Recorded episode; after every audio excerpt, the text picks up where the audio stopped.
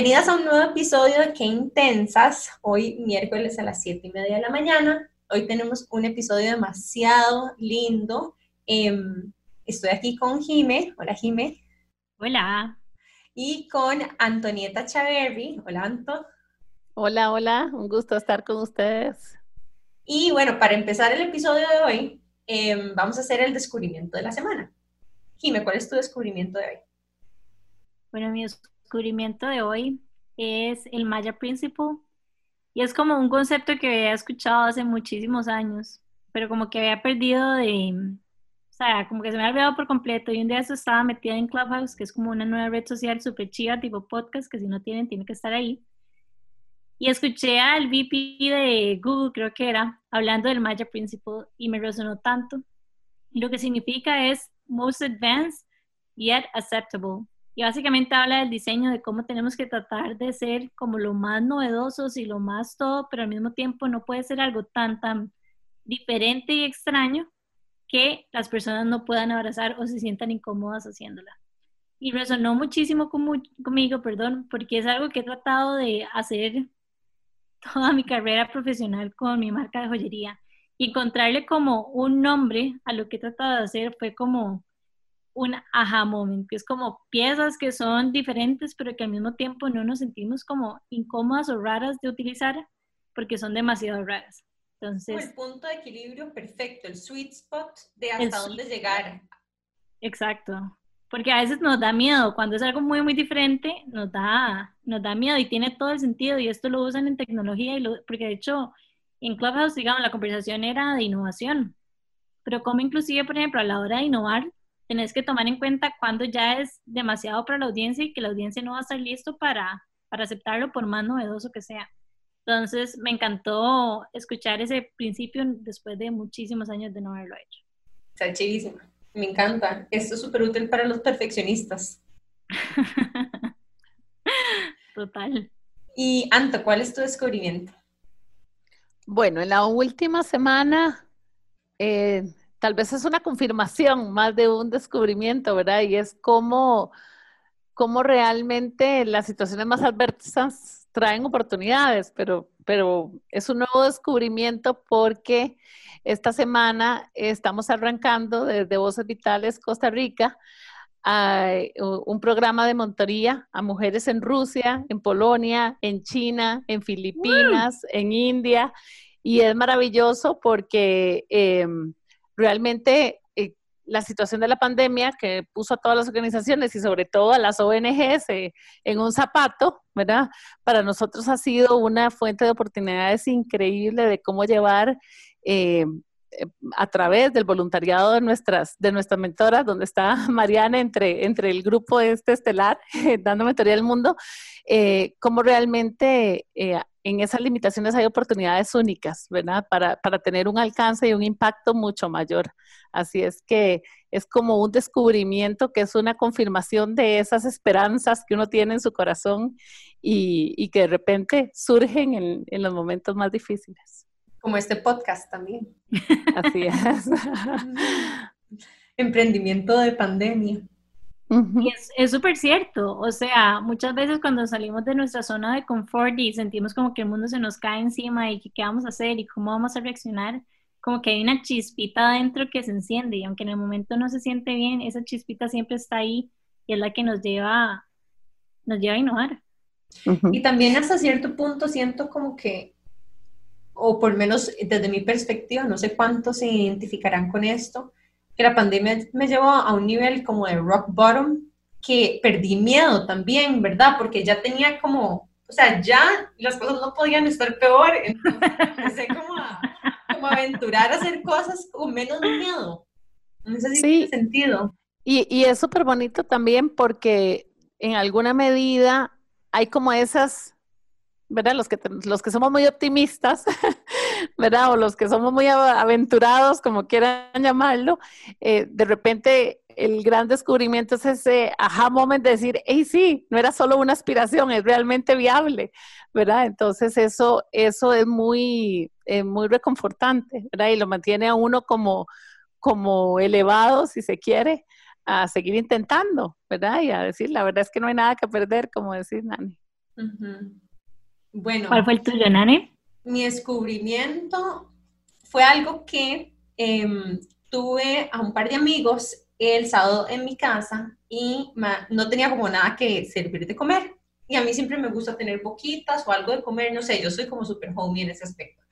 Entonces, em, en mi vecindario hay una familia, creo que es, no sé si los papás o ellos mismos son españoles, pero que hacen paellas, se llaman Paellas Ibáñez. Y si no los conocen, tienen que seguirlos en Instagram como Paellas Ibáñez. Em, me trajeron la paella en dos horas a la casa. O sea, si ustedes no tienen nada preparado de cena y vienen gente a casa, tienen que llamarlos, se los traen súper rápido y tienen como varios tipos. En mi caso, yo la pedí vegetariana y que me pusieran como todos los mariscos y el pollo y todo al lado y cada quien se lo puso porque había gente como que más, no sé, como que no le gustaba todas las cositas que trae la paella generalmente. Em, entonces se los súper recomiendo, son unos salvatandas, los que, o sea, de verdad, tienen que seguirlos, son espectaculares. El otro día me estaban diciendo que tenían 132 paelleras que están tratando de recuperarte tanta gente, o sea, que, que, sirven, o sea, es que yo creo que la gente se hace como adicta a ellos. Aparte alcanzan full, o sea, la, la puedes pedir como de, no sé, cinco o seis personas y te alcanza y te sobre y al día siguiente puedes recalentar y en mi caso, bueno, igual que la pizza, sabe mucho más rico el día siguiente. Yo creo que vos sos adicta, porque ya... Ajá. Esta es la, primera, vez que, Jimena hablando de escucha de esto, sí. Y vendiéndome la paella de pollo, porque no como marisco. Yo no importa, Jimena, se la hacemos de pollo. Son buenísimas las paellas. con pollo en sartén, en sartén fancy. En sartén bonito. No, no, el secreto está en los caldos y en la cocción del arroz. Bueno, esta gente de verdad es demasiado buena, entonces, bueno, ojalá me mande una paella después de este show. un descuentico. No, pero yo creo que también aquí hay una cosa bien bonita, otro descubrimiento, ¿verdad? Que es esa capacidad que tenemos de ser recursivos y, de, y, de, pedir ayuda, porque cómo nos cuesta, ¿verdad? De repente este, tenemos que resolver algo y a veces nos cuesta pedir ayuda.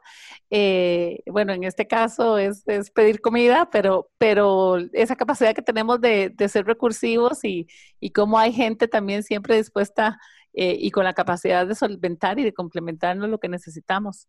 Totalmente. Y quiero seguir en esta línea un poco y hacerle un shout out al montón de restaurantes ricos que hay en Costa Rica porque es impresionante el montón de emprendimientos nacionales que, o sea, que ya no es que sepa bien, o sea, es que es espectacular, como que no sé si ustedes sienten lo mismo, pero yo siento que la comida en Costa Rica, o sea, la experiencia gastronómica que hay ahora es como, wow, o sea, es increíble. Deberíamos de hacer una, un episodio con algún algún restaurantero o algún emprendedor de restaurantero. Así que si a alguno se le ocurre, a las que estén escuchando este episodio y tienen alguna sugerencia, escríbanos en Instagram y nos cuenta quién quisieras escuchar. Bueno, obviamente ya tuvimos a Sofi, la chef. Ajá. Vieran que yo les cuento una cosa que no saben de mí, creo, pero resulta que cuando yo salí del mundo corporativo, me decidí dar una pausa ahí para ubicarme qué hacer entonces me puse a llevar un curso en un instituto español de crítica gastronómica. Oh, wow. Ah, wow. Sí, y fue súper interesante y parte, digamos, gran parte de mi motivador era justamente esto, cómo había un montón de emprendimientos y estábamos en, en cultura gastronómica evolucionando muy rápido. Eh, con cosas muy buenas, en efecto, pero también con cosas que se vendían muy bien y no lo eran, ¿verdad? Entonces el rescatar la naturaleza de los alimentos, el rescatar este también el, talento realmente era como parte de mi inspiración. Al final no me dediqué a eso, pero, pero fue una experiencia súper, súper interesante, muy, muy interesante. Así es que todavía conversamos de, ese otro descubrimiento que tenía por ahí dormido. Y es que nosotros somos super furis también. Bueno, el, la graduación del bootcamp del año pasado la hicimos en Francisca, que de hecho es uno de, creo que dos, o no sé si tienen más restaurantes. Este, mm, el chef Paulo, que creo que lo pueden encontrar en Instagram como Pablo el Cocinero, tiene dos eh, restaurantes, uno que se llama Francisca y uno que se llama Sicua. Y él precisamente lo que quiere a través de, digamos, este concepto de Sicua en particular es rescatar la cocina ancestral costarricense. Entonces, yo creo que él hace investigaciones antropológicas también y le entiende como que el origen de los ingredientes y cómo se tratan. En fin, es como, a mí me encanta porque es como nerdear de la comida. Entonces, todo lo que sea nerdear para mí me encanta. Qué eh, Bueno, y contándoles un poco más de la caja de sorpresas que es Anto. Em, nosotros la conocimos, de hecho, en Voces Vitales porque fue la profe, una de nuestras profes, cuando nosotros hicimos eh, la certificación de mentoría. Ahí fue donde Jimmy y yo nos... La conocimos donde nos conocimos. Aunque en realidad yo tengo lazos de carácter familiar con Anto porque el papá de Anto era el mejor amigo de mi abuelo pero yo no la conocía hasta Voces Vitales, ¿verdad? Fue como, yo no sé, yo me presenté o algo así. Y tus abuelos son mis padrinos. Ah, o sea, con mucha razón. Sí, pero bueno, en realidad nunca habíamos compartido hasta, hasta en esos tiempos. Pero bueno, Anto em, tiene un, un currículum, digamos, de esos que impresionan, pero antes quisiera decir que em, una de las razones por las que a mí me ilusionaba tanto invitarla es porque ella también es una persona multifacética y, y quien realmente se ha anclado de su autenticidad y su capacidad de crear valor como persona en diferentes lugares, de hacer un poquitito de introspección y como que reconectar con propósito. Y mi lectura de, de tu trayectoria también es un poquitito así. Luego estar en, en el mundo corporativo, se certificó como coach en liderazgo trascendente, ahora es mentor ejecutiva y brinda acompañamiento y asesoría tanto a líderes como organizaciones en todos los temas de transformación cultural y organizacional. También hace asesorías en alineamiento estratégico, negocios conscientes. Creo que fuiste una de las fundadoras de Capital, del, ¿cómo es? Del, del Capitalismo consciente. Ajá. El de capitalismo consciente, sí. Demasiado chido. Si ese libro no lo han leído, se los recomiendo. Es un libro por Raj Sisodia que se llama Capitalismo consciente y habla como, bueno, no sé si vos querés contar un poquito del capitalismo consciente para yo no ser un sacrilegio. No, eh, habla realmente de cómo eh, las organizaciones, si, si bien, estamos hablando de la empresa privada, ¿verdad? De, si bien este, pues tienen que generar utilidades, ese no es su fin último. El, sentido y la gran capacidad que tiene el, capitalismo, el sector empresarial, es realmente el desarrollo del mundo, ¿verdad? En todos sus ámbitos, este, en el ámbito social, en el ámbito económico, en, el ámbito incluso ambiental. Entonces, este, es una filosofía que hace un llamado a la razón más profunda, digamos, y de trascendencia eh, de los negocios, ¿verdad? Donde realmente las utilidades son un medio, ¿verdad? Pero no son el fin en sí mismo. Eh, y realmente aborda, lo más interesante es cómo aborda el tema de la interdependencia, de cómo si unos estamos bien, otros están bien, y para eso hay que hacer niveles de conexión bastante profundos en términos de propósito y liderazgo y otros aspectos que podemos tal vez comentar más adelante. No, y de hecho hablamos de esto en el episodio pasado con Andrea Becerra, que ella también al ser B Corp, ¿verdad? Su empresa eh, habla de esta, ¿verdad? Línea de triple utilidad y de cómo al final hay más que solamente crear valor económico para, para algunas empresas. Em, y bueno, finalmente la razón por la que también queremos que hoy nos venga a hablar Antos, porque aparte de que por mucho tiempo fue parte, creo que de la junta directiva o asesora de voces vitales, fue así. Así es. Como cuatro años en la Junta. en la Junta y ahora soy la directora ejecutiva de Voces Vitales. Correcto. Un gran honor. La verdad es que es una etapa muy diferente en mi vida y estoy feliz. Y además que, que, la persona que te precedió, Leo, estuvo en nuestro podcast, bueno, en nuestro programa hace dos episodios. Entonces, o sea, de verdad que esa organización es demasiado dichosa de tener estos mujerones ahí enfrente y ya casi les contamos más de qué, qué, es esta organización, cómo se originó y toda la info para que la sigan porque son increíbles. Ya saben, pueden escucharnos todos los miércoles en Amplify Radio 955. ¡Qué intensidad! Estamos con Anto, que es la directora ejecutiva de Voces Vitales.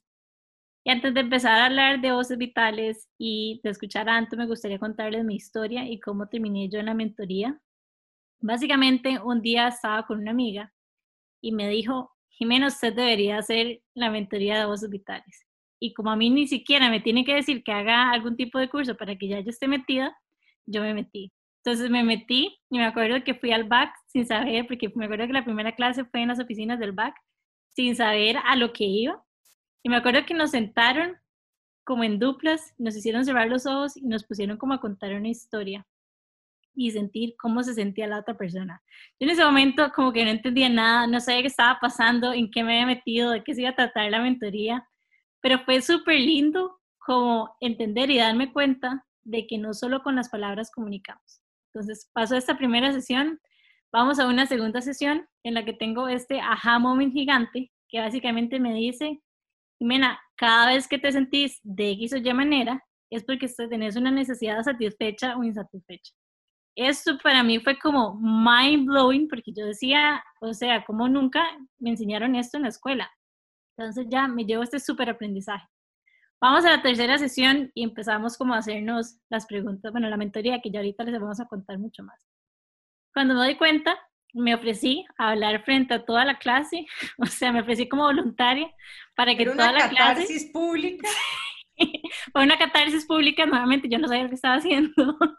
Y cuando empezaron a hacerme un montón de preguntas, un montón de preguntas de por qué era manera relacionado con el taller de joyería, etc. Cuando me doy cuenta, estoy a punto de llorar. O sea, estoy a punto de llorar con preguntas que me están haciendo de algo que yo consideraba algo súper X y súper bla. O sea, fue como un proceso tan, tan espectacular. Y bueno, después de esto ya siguieron meses de mentoría, donde me abrió mi mundo completamente y bueno, marcó una antes y un después, pero bueno, ese fue mi acercamiento con mentoría, fue súper random y súper, no sé a lo que voy. Y me gustaría que nos, vos nos dieras como una intro para que a las otras chicas no les pase lo que me pasó a mí, aunque igual lo disfruté un montón el proceso porque fue como ir a la deriva a ver qué pasaba, pero me gustaría que nos contaras un poco más de Voces Vitales y de las mentorías que da Voces Vitales. Claro, eh, qué lindo, Jime, porque yo recuerdo que en ese primer módulo de mentoría y liderazgo yo estuve ahí. y de hecho, de nunca te volví a ver desde ese curso. Y cuando, y cuando Mariana me contó que estabas en este podcast, y yo, claro, yo me acuerdo, es la de la joyería, ¿verdad? Lo tenía súper presente porque, y, y nadie sabe, ¿verdad? Conecté de inmediato porque además me, me encantó tu vulnerabilidad, ¿verdad? Y yo creo que esto que decís de que a otras chicas no les pase, ojalá les pase a todas. Y ojalá les pase a todas, la verdad. Ojalá les pase a todas esto, porque ese primer ejercicio del que vos hablas es justamente un ejercicio de conexión y es poder entender la historia del otro a través del silencio. Y es un ejercicio súper rudo porque no estamos acostumbrados a darle espacio al silencio, ¿verdad? Este, sobre todo en Occidente, no nos enseñan a dar y creemos que tenemos que llenar todos los espacios con palabras y con gestos y con y con apapachos o con lo que sea, o con regañadas, pero no estamos acostumbradas a darle espacio al silencio, y el, silencio es súper valioso. Bueno, y después ahí fluyó, pero yo me acuerdo siendo conejillo de indias, y lo que más estoy casi segura que en ese ejercicio yo dije, no la podemos dejar así, y yo te, te cerré ese ejercicio con una o dos preguntas, este, porque porque había mucho pasando ahí. Así es que ojalá que todas les pase eso. Pero bueno, respondiendo a, a tu pregunta, en realidad, Voces Vitales Costa Rica es el capítulo de una organización global que fundaron Hillary Clinton y Madeleine Albright en 1997 cuando estaban en Casa Blanca. Eh, y nació como un proyecto, digamos, de la Casa Blanca. Y ya cuando salieron del gobierno, este, y esto, ¿verdad? Con, con apoyo de la ONU y el BID y el Banco Mundial, y como que todo el mundo les dijo, hey, esto no puede terminar, están haciendo cosas maravillosas por el, liderazgo de las mujeres y por el empoderamiento económico en ese momento específicamente. Y bueno, entonces se ha formado esta ONG que ahora este, eh, tiene más de, eh, tiene capítulos en, en, decenas, decenas de países y proyectos en, no sé, 180 países, algunos con capítulos y otros no, ¿verdad? Y, aquí en Latinoamérica estamos en Costa Rica, en Guatemala, en Honduras, en Nicaragua, en Argentina, en Panamá, y hay iniciativas de voces vitales en México, en Perú, en fin, estamos en, eh, eh, en muchos países, en El Salvador también hay capítulos. Y bueno, básicamente lo que hacemos, para, para hacerlo breve, ¿verdad? Es que eh, identificamos, invertimos y visibilizamos a mujeres líderes, a mujeres, eh, y, ahí tendremos que profundizar un poquito más adelante en qué llamamos liderazgo, ¿verdad? Pero a mujeres que en efecto tienen ese potencial de liderazgo eh, de manera que lo, lo maximicen, ¿no? En Costa Rica hemos trabajado básicamente desarrollo de liderazgo y empoderamiento económico. Tenemos una voz ¿verdad? En derechos humanos, pero no es como nuestro quehacer primario. Y el año pasado empezamos a trabajar el tema de participación cívica y política con un proyecto muy bonito, este, con alcaldesas y vicealcaldesas electas, ¿verdad? Eh, que también fue maravilloso. Eh, pero nuestro gran énfasis tiene que ver justamente con ese, ese liderazgo personal que, que, tenemos los seres humanos, ¿verdad? Pero nuestro énfasis, por supuesto, es, es mujeres. Y es que realmente eh, ¿verdad? Los que las y los que conocen de los objetivos de desarrollo sostenible, sabemos y la ONU lo ha dicho incansablemente que no podemos alcanzar la agenda de sostenibilidad 2030 si no hay equidad de género. Porque aunque traigamos a todos los hombres que están disponibles en el mercado y los empleemos no basta para suplir todas las necesidades del mundo, ¿verdad? Y por supuesto porque la mujer tiene un aporte increíble que dar, ¿verdad? Y la forma en que reinvierte en el hogar, en la familia, en nutrición, en formación, ¿verdad? Eh, es enorme. Entonces, pues a eso nos dedicamos, pero muy desde el potencial interno de cada quien. Es un constante crecimiento, ¿verdad? Nuestro programa más, más maduro este, y es por el que la mayoría de la gente nos conoce, justamente el que ustedes hicieron, que es la certificación en mentoría en liderazgo, ¿verdad? Pero también trabajamos charlas, también trabajamos este, programas de acompañamiento a empresarias específicamente. Ahora estamos ofreciendo a las empresas eh, acompañamientos de cómo eh, crear más cultura y gestión en torno a la equidad de género ¿verdad? Pero el trabajo, digamos, más directo eh, en ese descubrir del potencial y elevar, digamos, el, suena un poco extraño, pero elevar los niveles de conciencia este, tiene que ver más con la mentoría en liderazgo. El, el, más maduro es el estrella y lo que es, y lo que es muy interesante es que es una metodología desarrollada en Costa Rica, en Voces Vitales Costa oh, Rica. Wow. No, es una metodología global, sino que es desarrollada en Costa Rica y ha sido eh, eh, objeto de benchmark de, de capítulos en todo el mundo, ¿verdad? Y es súper, eh, ha sido muy interesante porque hemos ido viendo cómo le sirve a la mujer en, en, todos los ámbitos de la vida, ¿verdad? Entonces, algunas vienen por ser empresarias, otras vienen por, por una necesidad familiar, otras vienen por, por, porque son asalariadas y en la empresa están desarrollando algo en relación con esto, pero al final todas tienen un impacto o tenemos un impacto eh, en nuestros entornos. Entonces funciona como una ola expansiva, ¿verdad? De, de bienestar y desarrollo a los entornos y a los diferentes roles que ocupamos, ¿verdad? Acabo de revisar el teléfono y nosotras somos la generación o el grupo 20 de voces vitales, pero oh, hoy en día van por el 30 y pico, ¿verdad? Sí, estamos por iniciar el, la generación 32. Afortunadamente, el año pasado, hablando de los descubrimientos pandémicos, ¿verdad? Fue el año en que tuvimos más certificaciones en un año. Y este año este, estamos, em, estamos de apenas en marzo, ya hicimos la primera y tenemos las próximas dos calendarizadas. Ya para, y además van casi en simultáneo. La próxima pública, abierta al público, eh, empieza a finales de abril y muy, muy similar. Eh, ese es poquito después de Semana Santa, empieza una que estamos haciendo con ONU Mujeres y AED para lideresas de organizaciones de empresas y productoras y, cámaras. Me parece increíble todo lo que hacen. Y antes de seguir como hablando más de la mentoría y demás, me gustaría nada más como que tal vez les expliquemos qué es la mentoría o qué se hace, porque en su momento yo me sentía como, ¿qué estoy haciendo aquí? ¿De qué se trata esto? Y me gustaría tal vez darles como un poquito de claridad de cómo es el proceso. Claro. Eh, a ver, la mentoría es un, un proceso eh, en el que en realidad, a ver, es una relación más que un proceso, donde una persona la mentoría en liderazgo de voces vitales, ojo, después podemos clarificar con otras mentorías, ¿verdad? Pero es una relación donde una persona acompaña a otra persona en el descubrimiento de su propio potencial, ¿verdad? Y, y esto implica que la persona tiene una meta o que quiere desarrollar algo o que identifica que hay algo que le está trabando a lograr eso. Entonces lo que hacemos es acompañar a esa persona para que viaje dentro de sí misma. Creemos que, que cada una de las personas tiene las respuestas en su corazón o en su ser, como queramos llamarlo. Y entonces lo que se hace es que a través de ciertas habilidades que se le da a las mentoras y a los mentores, que tenemos mentores varones también, em, acompañan a esta persona en el desarrollo de su propio liderazgo.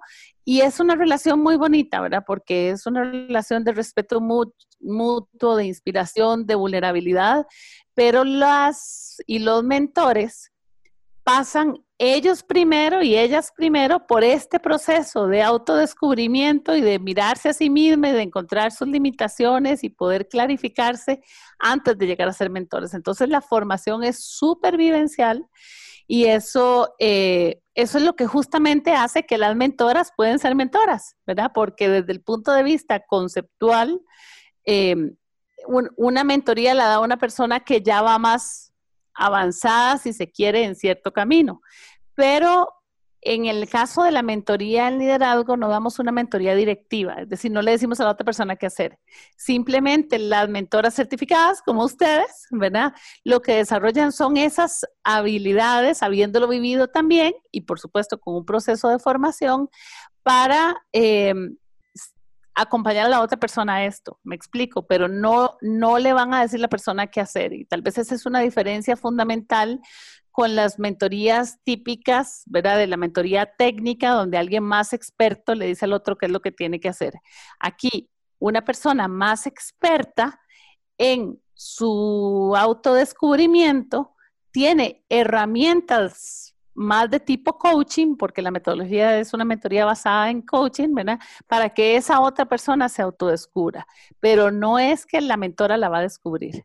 Recordemos que es una mentoría en liderazgo. Y cuando hablamos nosotras de liderazgo, hablamos eh, de ese liderazgo personal, ¿verdad? Entonces, eh, esto que estás diciendo tiene que ver con un respeto profundo a la individualidad de cada quien. Entonces, aunque ya alguien pasó por una primera experiencia de autodescubrimiento, en realidad mentora y mentí, ¿verdad? O mentora y aprendiz, como queramos llamarlo, eh, desde la relación de mentoría tienen, tienen la misma, eh, digamos, la misma dignidad, por llamarlo de alguna forma, están al mismo nivel. Hay, por supuesto que la mentora tiene una serie de habilidades, pero esa conexión humana en realidad es la que nos enriquece, ¿verdad? Es esa conexión humana la que nos hace crecer. Y yo coincido con vos en que cada relación de mentoría, ¿verdad? Uno dice, puña, este, yo debería pagar por esto casi, ¿verdad? Porque es un proceso de crecimiento increíble eh, para uno también. Y parte de, de, lo, que, lo que trabajamos con las mentoras es tienen que salirse de sí mismas, ¿verdad? No es la historia de uno como mentora la que importa, pero al estar en ese nivel de conexión profundo con la otra persona, tu propia historia se va construyendo, ¿verdad? Entonces, eh, pero ese no es el foco, simplemente sucede, es un resultado de esa entrega desinteresada, ¿verdad? Y es, esa es la maravilla del, del, servicio profundo, ¿verdad? De ese sentido de contribución más allá de uno mismo que al final te enriquece profundamente, sí. Yo me acuerdo cuando yo las escuchaba decir esto, como que la que al final de cuentas la que más aprendía era la, la mentora. Y yo decía, es que no me lo creo. Y no me lo creo fue hasta que lo viví. Y yo dije, wow. Cuando uno ve que esa otra persona tiene ese aha moment, tiene ese descubrimiento, uno dice, todo valió la pena. la inversión de tiempo, todo valió la pena. Eh, y, de nuevo, no se trata de uno, es que realmente uno lo, una lo siente cuando, cuando la, la aprendiz o la mentí tiene ese despertar, uno dice, sí, ¿verdad? Pero una cosa que me gustaría rescatar de esto que están diciendo, este, es parte de lo que de lo que trabajamos mucho, ¿se acuerdan del hard math o la matemática del corazón, verdad? Es como como como conectar antes y después de la sesión, ¿verdad? Y ojalá, eso, eso siempre se lo recomiendo yo la mentora, dejar un espacio porque al inicio es vaciarme de mí, ese espacio antes de la sesión de mentoría es vaciarme de mí para realmente estar ahí para la otra persona.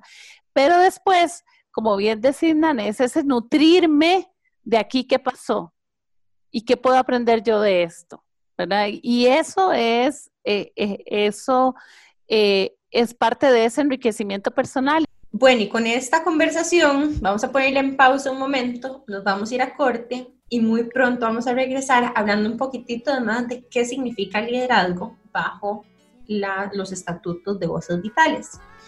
Y recuerden que si les gusta nuestro programa, nos pueden seguir en Instagram como Que Intensas Podcast. Y compartírselo a alguien que ustedes consideren que encuentre valor en este episodio. Ya estamos de regreso.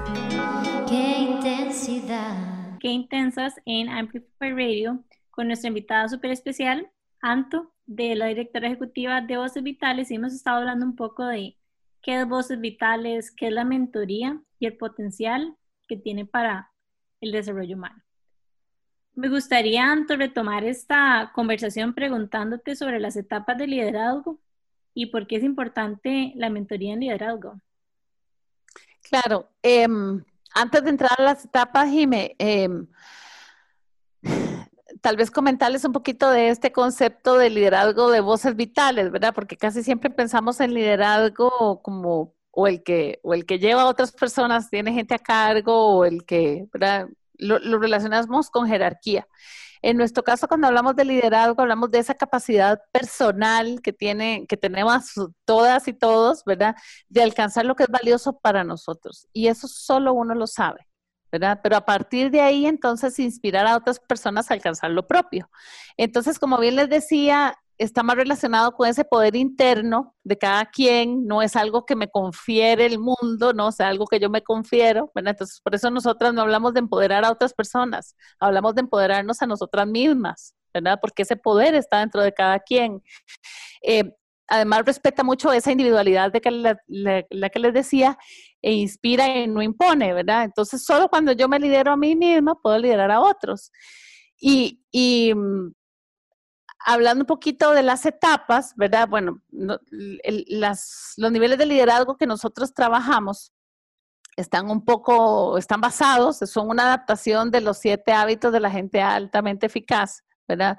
Pero eh, desde el punto de vista de Stephen Covey, pero desde el punto de vista del liderazgo, hablamos, y eh, particularmente en la mentoría trabajamos los cuatro primeros niveles de liderazgo. El primero tiene que ver con responsabilizarse de las elecciones, saber que cualquier circunstancia en la que yo estoy, tengo el poder de elegir. ¿verdad? Muchas veces nos creemos víctimas o nos sentimos víctimas de las circunstancias.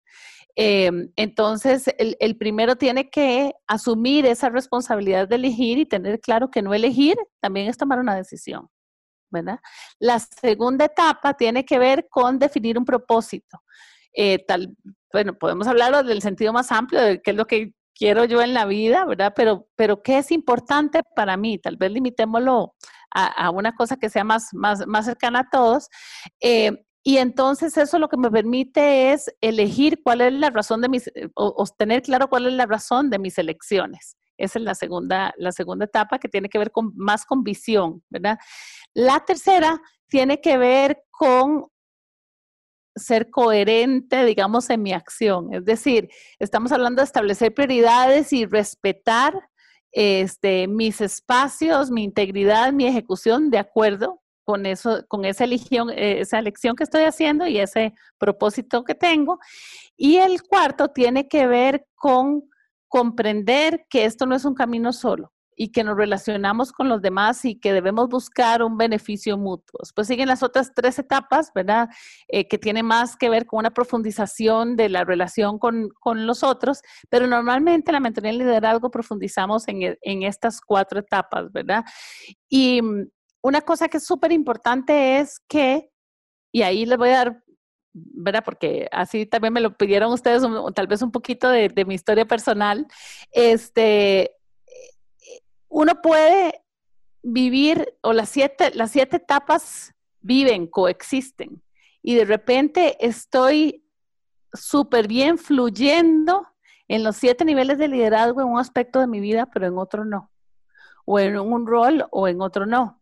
¿Verdad? Entonces, em, cuando yo estaba en el mundo corporativo y tenía una superposición de gerencia general en, una organización muy grande, em, de repente yo empecé a sentir algunas incomodidades conmigo misma, no necesariamente con la organización, ¿verdad? Eh, algunas tenían que ver con la organización, pero, pero sobre todo era conmigo y mi, actuar en ese contexto versus también mi contexto personal, ¿verdad? Em, y, fue un proceso muy interesante de empezarme a identificar que estaba trabada, a pesar de que tenía esta superposición, ¿verdad? Em, en otros aspectos y cómo de repente eso te va afectando otros ámbitos de la vida, ¿verdad? Entonces, em, bueno, yo decido eh, renunciar a, la organización que, fue mi segunda casa y sigo queriendo muchísimo, que era Grupo Nación.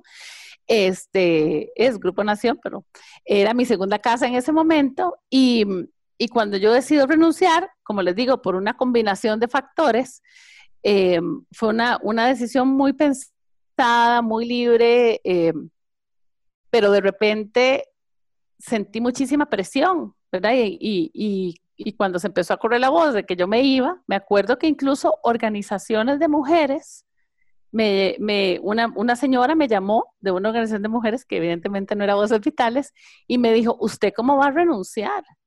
Se va a volver usted un pésimo ejemplo para otras mujeres que están haciendo su carrera.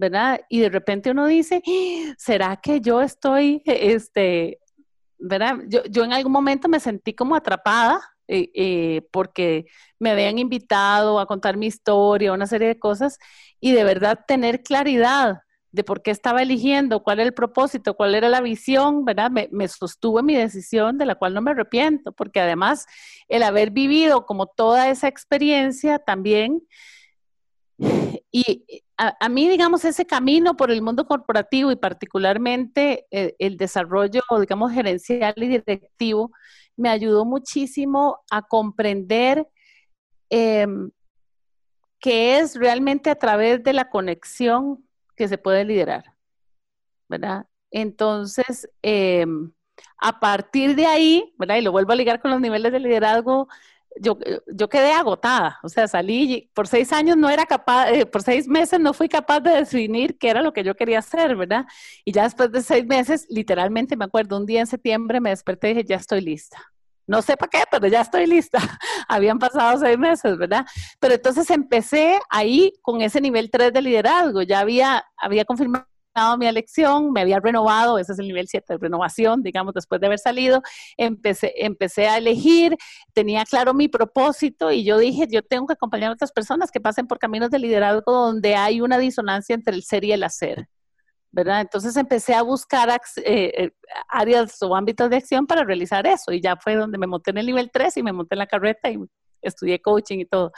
Este, Solo quiero decir que yo en mi época de transición y de crisis, a la persona que busqué fue Anto porque yo le escuché hablar de esto mismo en el cierre de uno de los, de los TEDx de mujer que organizan junto con Mente en Acción, que es otra organización que mencionamos cuando grabamos con Mela y con, con Alicia.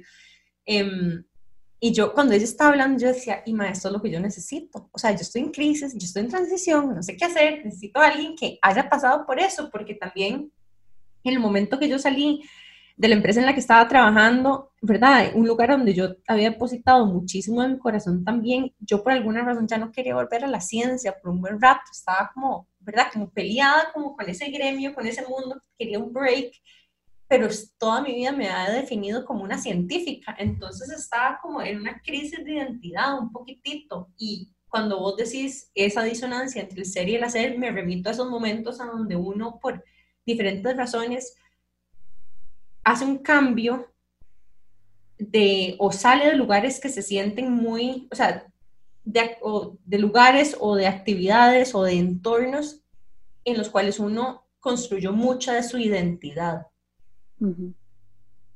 Claro, y eso, te, y eso te pone en un cuestionamiento de cuál es tu verdadera identidad y dónde está el verdadero ser, ¿verdad? Este, y, bueno, Jime, con vos lo vimos también en, tu proceso de certificación, ¿verdad? Y en aquel momento en que si soltaba y que soltaba y que no soltaba, ¿verdad? En tu propio negocio. Y son esos momentos donde uno cree que uno es lo que hace. Y eso nos pasa a todos en diferentes momentos de la vida y volvemos ahí. No es que ya pasó y lo superé, no, ¿verdad? volvemos ahí, pero yo creo que conforme, y, ese es el valor, digamos, de justamente de la mentoría. Yo, yo y, este, tuve, tuve maravillosas mentoras, ¿verdad? Y, de hecho, hace poquito murió una de mis principales mentoras y, todavía como que se me remueve todo cuando no había pensado en eso, contar eso aquí, pero, pero esas personas que te acompañan y te ayudan como a, como, como a, a decir realmente esto, ¿verdad? Eh, a darte cuenta, puedo elegir eh, cómo está el alineamiento, ¿verdad? Nosotros trabajamos muchísimo esta coherencia entre pensamiento, emoción y acción, ¿verdad? Esta integralidad del ser, este, que, pasa también por la espiritualidad, ¿verdad? Y no entendida como religiosidad, sino esa capacidad de hacer ese deep dive en, eh, en mí.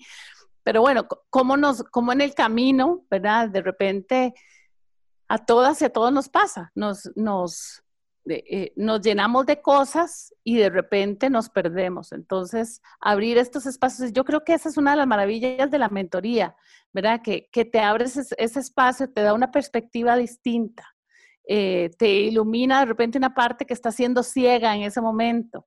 Eh, y no es, o sea, obviamente las mentoras tienen un entrenamiento para esto, pero no es la mentora la que te dice qué hacer. Y eso es lo rico, de, por eso es importante hablar de este tema también de, de qué es el liderazgo, porque es esa capacidad interna de cada quien.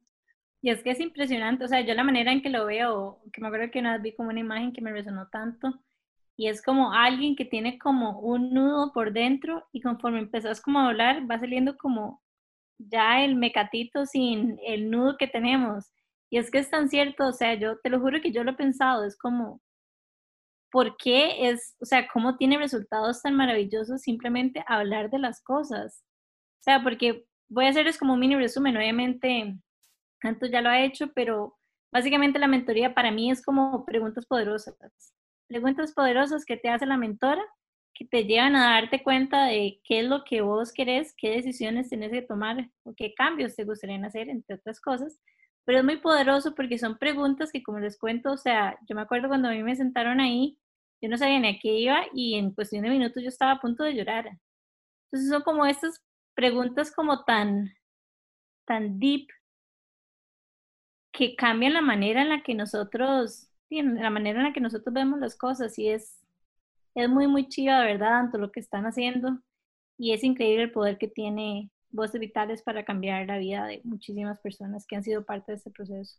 Sí, qué linda. Eh, de verdad que sí, y es un honor para mí estar aquí, ¿verdad? Cuando, de hecho, el otro día este, estaba hablando con, con, con una, una mujer muy especial a la que le di mentoría y me decía, te puedo hacer una pregunta fuera de la mentoría. ¿Cómo es que dejaste toda tu práctica de coaching y todo ese mundo de asesorías en materia de transformación cultural y esto eh, para hacerte cargo de una ONG, pues en la, posición de dirección ejecutiva, porque nuestra presidenta también está súper involucrada, pero bueno. Y yo, le y yo le decía, es que para mí es como un espacio para escalar, ¿verdad? Esto que he venido haciendo en mi práctica personal. O sea, hay una organización que está con mucha más capacidad de alcance, eh, en la que además vamos a ir a eh, particularmente a acompañar mujeres que desde el punto de vista de sostenibilidad global va, va a tener no que trabajar con hombres no tenga impacto, por supuesto que sí, de hecho trabajamos con hombres, pero lo que les quiero decir es que para mí fue clarísimo cómo era y esto me recuerda a don Harry Strachan y una conversación que tuve con él cuando yo estaba en un momento ahí de definición, este, cómo realmente Voces Vitales iba a ser una plataforma para seguir realizando mi propósito. ¿verdad? Y yo creo que al final se trata de eso, es en los diferentes pasos que vamos, cómo vamos realmente buscando diferentes y nuevas piezas para ese mosaico que es nuestra vida y ese mosaico que es nuestro propósito, ¿verdad? Y partiendo de lo que decía Jime, el, el, el, arte de preguntar, porque en realidad es un arte que es parte de lo que enseñamos en el, en el proceso de mentoría, tiene como dos pasos previos, ¿verdad? Que es muy importante comprender. Uno es la capacidad de conectar con la otra persona, este, desde lo que llamamos el rapport, o como decirle, por esa capacidad de, de, realmente generar esa conexión. Este, y la resonancia, digamos, se termina de consolidar a través de la escucha activa, ¿verdad? Entonces, realmente el trabajo de acompañamiento y de desarrollo del potencial de las personas pasa por un nivel de escucha muy profunda, donde realmente las preguntas surgen de lo que emerge, ¿verdad? Y esto me recuerda a la teoría U de Otto Scharmer, que no sé si la conocen, que es súper interesante, ¿verdad? Que es como leading from the emerging future, liderando desde el, futuro emergente. Y realmente cuando, cuando ya tenemos conexión con la otra persona y llegamos a niveles de escucha más profundos, entonces las preguntas surgen respecto a lo que la otra persona está diciendo. Entonces es súper poderoso porque es así como se construyen las soluciones desde lo que está viendo la mentí. No importa lo que yo esté viendo como mentora lo que importa es lo que está viendo esa persona, ¿verdad? Entonces, bueno, ahora me recordé de esto que también es maravilloso. Los invito a leer la teoría U eh, de, Otto Scharmer, que es bien interesante. Mm, me llevo dos aprendizajes que ya sabía, pero que me los está reforzando y mucho. Y es, bueno, el poder que tiene la mentoría y algo que para nosotros es muy importante, que es el poder de las historias también.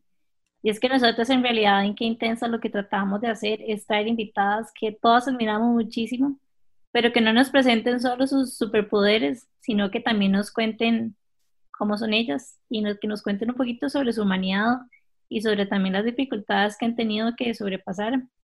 Y esto viene por lo, el ejemplo que, que diste, y cómo Nani se sintió tan, tan conectada con la historia que vos estabas contando y que en su momento le trajiste, le trajiste paz y como que le, no sé, porque estoy infiriendo, Nani, tal vez vos nos podés decir cómo te sentiste, pero infiero que te pudiste haber sentido como acompañada, como que no te sentiste sola al escucharla.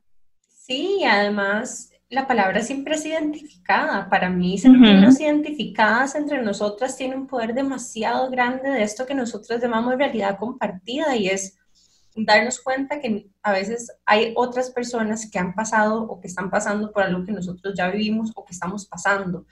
Y desde ese lugar, no sé, como que tal vez uno se siente como que no es el único pasando por algo o o como que todas las historias que uno se cuenta porque algo le pasó se disuelven un poquitito. Es como el ejercicio de nombrar el sentimiento. Al momento que vos le pones el dedo en algo o como que lo nombras y lo externalizas o lo verbalizas, pierde poder en uno de alguna forma. Sí, e, el, el, el poder traerlo a la luz, ¿verdad? Y el abrir esa vulnerabilidad es absolutamente sanador. ¿Verdad? Y ahí hay, otra cosa que no quisiera dejar de decir, creo que nos queda poquito tiempo, este, pero, pero una cosa que es muy importante es, me encanta ese término de realidad compartida, ¿verdad? Realidad compartida no significa misma realidad. Y ahí sí hay que, ¿verdad? Tener eso como, como, como muy claro, creo que usted lo tiene muy claro, pero me recuerdo una historia que la cuento brevísimo de una persona que me buscó eh, a diferencia del caso de Nane, cuando no había salido de la organización. Y desde mi realidad, ¿verdad? Yo pude haber dicho, o sea, mi inclinación principal fue, inicial fue, esta persona de repente tiene que salir de donde está, porque ya no está viendo cómo conecta con su propósito, ya no está viendo una serie de cosas. Em, y en ese momento, ¿verdad? Y ahí me ayudó también muchísimo, pues estaba en rol de coach, no de mentora, pero en, en ese momento yo dije, it's not about me, no se trata de mí, ¿verdad? Y el camino que esa persona eligió fue completamente otro. Se, se, se quedó en la organización, le planteó al presidente de la junta directiva que necesitaban un cambio de composición del board. Esto era un, ¿verdad? Oh, Tenía posición de CEO, ¿verdad? Y le dieron vuelta al board porque esa persona dijo, yo puedo realizar aquí mi propósito y está en mí que esta organización se sostenga en el futuro y decidió hacerlo. Entonces es realidad compartida, pero es su realidad. Y a mí, la mía, digamos, mi, mi, gran proceso, el mío, fue decir, hey, lo importante para mí, lo esencial, fue tener claro mi propósito. no fue salir de ahí. Y esta persona anda buscando su propósito, ¿verdad? Entonces, ¿cómo, cómo esa realidad compartida también es una realidad profundamente respetada a la individualidad? Y también agregarle a eso que realidad compartida muchas veces puede ser incluso compartir una sensación o un sentimiento, no solamente una situación, ¿verdad? Porque, por ejemplo, no sé, una persona que elige salir de una organización versus una persona que es despedida, igual puede ser que estén pasando por los mismos retos de reinvención. Y uno puede conectar desde la reinvención, aunque la forma en la que uno haya llegado a, ese, a ese esa situación haya sido diferente. Otra forma de realidad compartida puede ser incluso como que eso, ambos estamos en un camino de búsqueda de propósito de nuestras propias formas, ¿verdad? Entonces, podemos compartir una misión en la que estamos, algún tipo, como, no sé, de militancia incluso, ¿verdad? en ese sentido. Jimmy y yo eh, buscamos mucho eso. Eh, nosotros muchas veces compartimos las formas en las que Jimmy y yo somos diferentes pero aquí estamos haciendo el episodio número, no sé si treinta y pico, ¿verdad? Hablando de estas cosas que para nosotros se sienten demasiado importantes y que cada vez que cerramos un episodio se siente demasiado lindo. O sea, es que para nosotros poder crear esto desde todas las cosas que nosotras nos habilitan, poder crear este espacio, se siente como realidad compartida, se siente como propósito. A mí me gustaría cerrar con tres call to action. El primer call to action es una invitación a la vulnerabilidad, porque muchas veces, o sea, contar nuestra historia o cómo nos sentimos, etcétera, puede hacer que alguien que en ese momento se esté sintiendo solo, es sola o solo, se sienta acompañado. Entonces, no ocupamos una plataforma grande para poder generar esa realidad compartida. Podemos hacerlo con las personas que nos rodean. Un segundo call to action y es que vayan ya mismo a seguirnos a Qué Intensas Podcast en Instagram y nos pongan follow también en Spotify. Y una tercer, un tercer call to action que me gustaría preguntarte, Anto. ¿Cómo pueden estar pendientes de qué está haciendo Voces Vitales, participar en las próximas certificaciones y seguirlos en Instagram? Claro, en Instagram estamos como Voces Vitales CR de Costa Rica, ¿verdad? Voces Vitales CR. Eh, si alguno está por ahí en Facebook, Voces Vitales Costa Rica, ¿verdad? Eh, ahí son bienvenidos. Ahí estamos por publicar ya las próximas fechas y abrir la inscripción para la G32, la generación 32. Así es que invitadísimas también a informarse, a conocer un poco más. Si quieren ahora recibir información y quieren entonces después entrar en una generación más adelante, ya quedan como en un mailing list para que les mandemos cada vez que hay una certificación nueva y reciban esa info.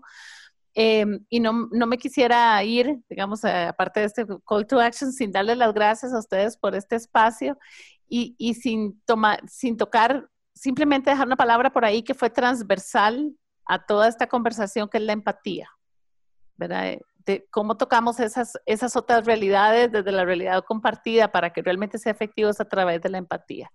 Entonces, también invitar a la gente a que comprenda el verdadero concepto de, un cuarto call to action se vale, el verdadero concepto de, de, empatía, ¿verdad? Y podemos, y, y si no, que venga nuestra certificación y se los explicamos, lo trabajamos. Me encanta. Muchísimas gracias, Santo, por haber estado hoy con nosotros. Sé que muchísimas personas van a encontrar valor en este episodio. Y bueno, nos vemos el próximo miércoles en Qué Intensas Podcast en Amplify Radio 955. Chao. Qué intensidad.